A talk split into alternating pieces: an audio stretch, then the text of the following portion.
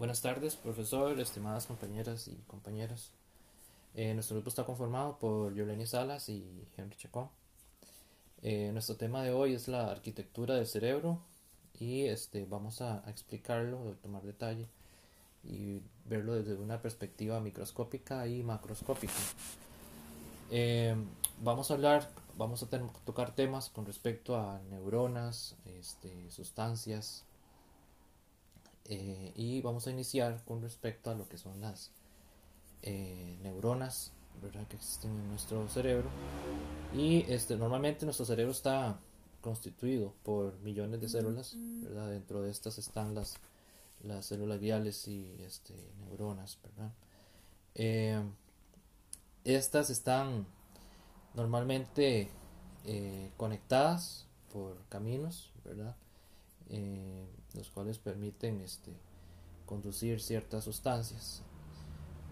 Y este, son llamadas las, estos, estos conductos son llamados los, los caminos, son llamados como dendritas y axones.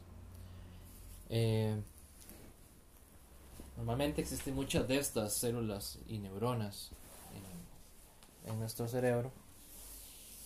Eh, normalmente eh, existen, eh, algunas tienen eh, algunos caminos entre neuronas, este, tanto locales, algunas veces locales cortas o locales largas. En este caso de los caminos locales están este, ramificados dentro de sus vecindades o dentro de sus partes más cercanas. Eh,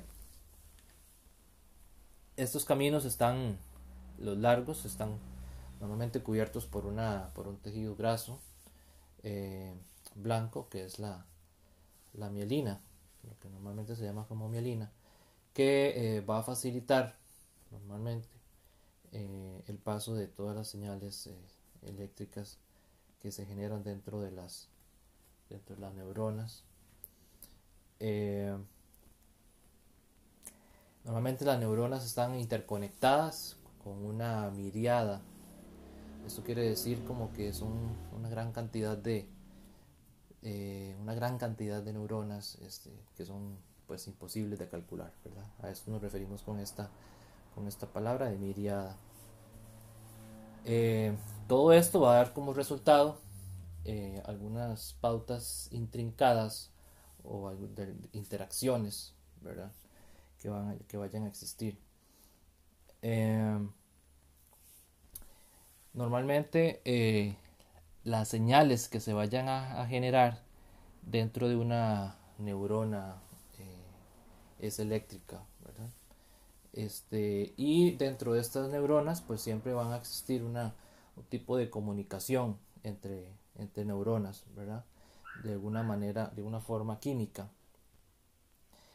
Eh, estas señales eh, pueden que sean eh, químicas o eléctricas, ¿verdad?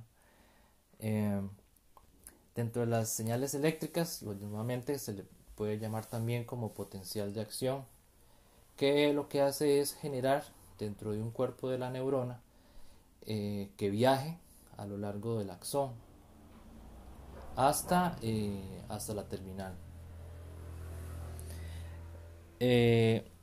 la llegada, como lo dije anteriormente, la, potencial de acción, esta potencial de acción libera pequeñas cantidades de, sustancias químicas que son llamadas los neurotransmisores y este se cruzan, se entrecruzan o hacen intrincadas. Esto quiere intrincadas quiere significa que se entrecruzan. Entonces eh, aquí es lo que hace, lo que ocurre es la, la sinapsis, ¿verdad?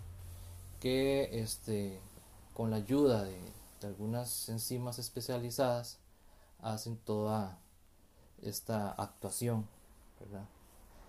Em, por otra parte, eh, los neurotransmisores, eh, como el, algunos como el glutamato o el GABA, que son, estos son como tipo de aminoácidos, eh, se encuentran prácticamente en cualquier parte del cerebro eh, normalmente las, los neurotransmisores, eh, normalmente estos van a, eh, pueden unirse a varios tipos de receptores, en los cuales este, son ubicados y otros son específicos de ciertas, ciertas regiones.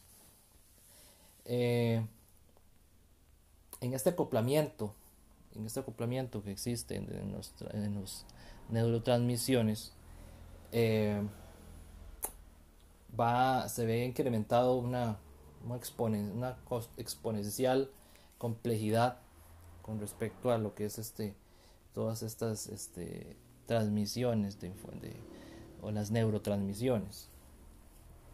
Eh, normalmente nuestro como resultado de todo esto nuestro cerebro puede producir este eh, un conjunto infinito prácticamente infinito de, patrones de activación de diferentes de diferentes reacciones. Eh, normalmente esto eh, produce las, todas estas este, sinapsis, esas intensidades de contactos sinápticos, tienen la facilidad para el paso de señales entre neuronas y, este, y propiedades bioquímicas y eléctricas que se van a transformar poco a poco en complejas este, constensiones dispersas eh, y eh, esto va a, generar eh, ciertas reacciones. Normalmente dentro de la, parte eh, de la visión macroscópica vamos a verlo como una manera más, este, eh, como lo dice la palabra, más un poquito más grande con respecto a todas estas células nerviosas y vamos a ver algunas este, estructuras o, partes de la, de la parte de la misión o funciones de la parte macroscópica. Eh, el sistema macroscópico eh, tienen, pues está, normalmente las neuronas están como, como cohesivas o, a núcleos o tienen estructuras cohesivas, eh, núcleos y regiones. Cada estructura de esta consta de, igualmente, como lo dije anteriormente, por millones de, de neuronas, ¿verdad? En cuanto al, vamos a hablar un poquito con respecto a lo que es el tálamo. Eh, el tálamo es, en algunos casos, eh, está, es un, como un conjunto de, de varios núcleos, eh, los cuales están encargados de, de, procesar distintos tipos de información, ya sea sensorial, visual, auditiva, este, estos se encargan de, integrar más o menos la información, ¿verdad? Toda esa información que se va a generar en, este, en una integración de, eh, inputs, ¿verdad? Que, está, que van a estar presentes en el, en el tálamo. Eh, por otra parte, eh, vamos, el cerebro tiene una una gran estructura que está unida a la parte trasera, ¿verdad? Al, como al espectro dorsal. Eh, el tallo cerebral, el, el cerebelo es sumamente importante eh, con respecto a los, movimientos, especialmente con la coordinación de movimientos, ya sean finos, eh, con algún tipo de información sensorial. La otra de las partes macroscópicas del cerebro está lo que es la corteza cingulada, que esta está comprendida por un denominado sistema límbico, este, que normalmente cubre el cerebro y este normalmente es cuando esto que lo vemos que está como arrugado y tiene muchas eh, va a tener como muchas convulsiones más o menos así. Eh, dentro de las el neocórtex el neocórtex está consta de, de diferentes regiones eh, arquitectónicas y normalmente se van a caracterizar por eh, su composición neural y eh, patrones de conectividad local. Eh, el neocórtex, este es lo que estábamos hablando inicialmente, consta de lóbulos mayores y lóbulos parietales. el lóbulo mayores va a estar como normalmente ligado al propio tipo de información. Luego, el lóbulo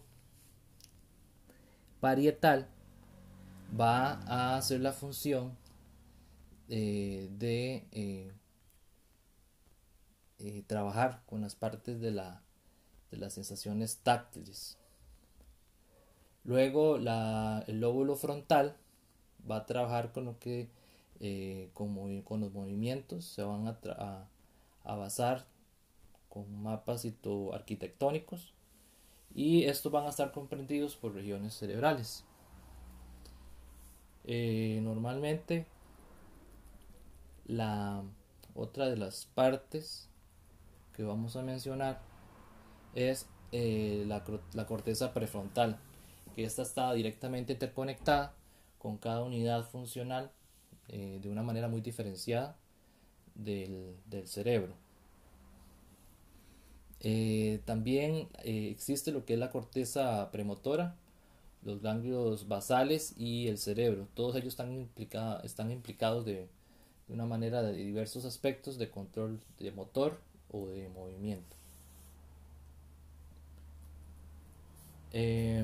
Por otra parte, vemos, vamos a entender ciertos aspectos que eh, la parte macroscópica del cerebro, del cerebro, está, eh, es una estructura que está unida por la parte trasera, eh, como lo hemos dicho anteriormente, y otra de las partes más importantes de la parte de la visión macroscópica sería la parte de la, de la activación reticular, este, lo cual tiene proyecciones sobre la parte, la parte característica del cerebro, eh, es en cuanto a todas estas características, vemos que la, la visión macroscópica tiene eh, se puede pensar, ¿verdad? Que, es, que, el cerebro es como un, como un árbol, ¿verdad? Un árbol de impulsos y activaciones, donde eh, se encarga, ¿verdad? Del, impulso y la activación fisiológica general para este, cumplir varias funciones dentro de las estructuras cerebrales. Eh, normalmente estas dos visiones macroscópicas son nuestro tema de hoy eh, a cargo de Yoleni Salas y Henry Chacón. Muchas gracias.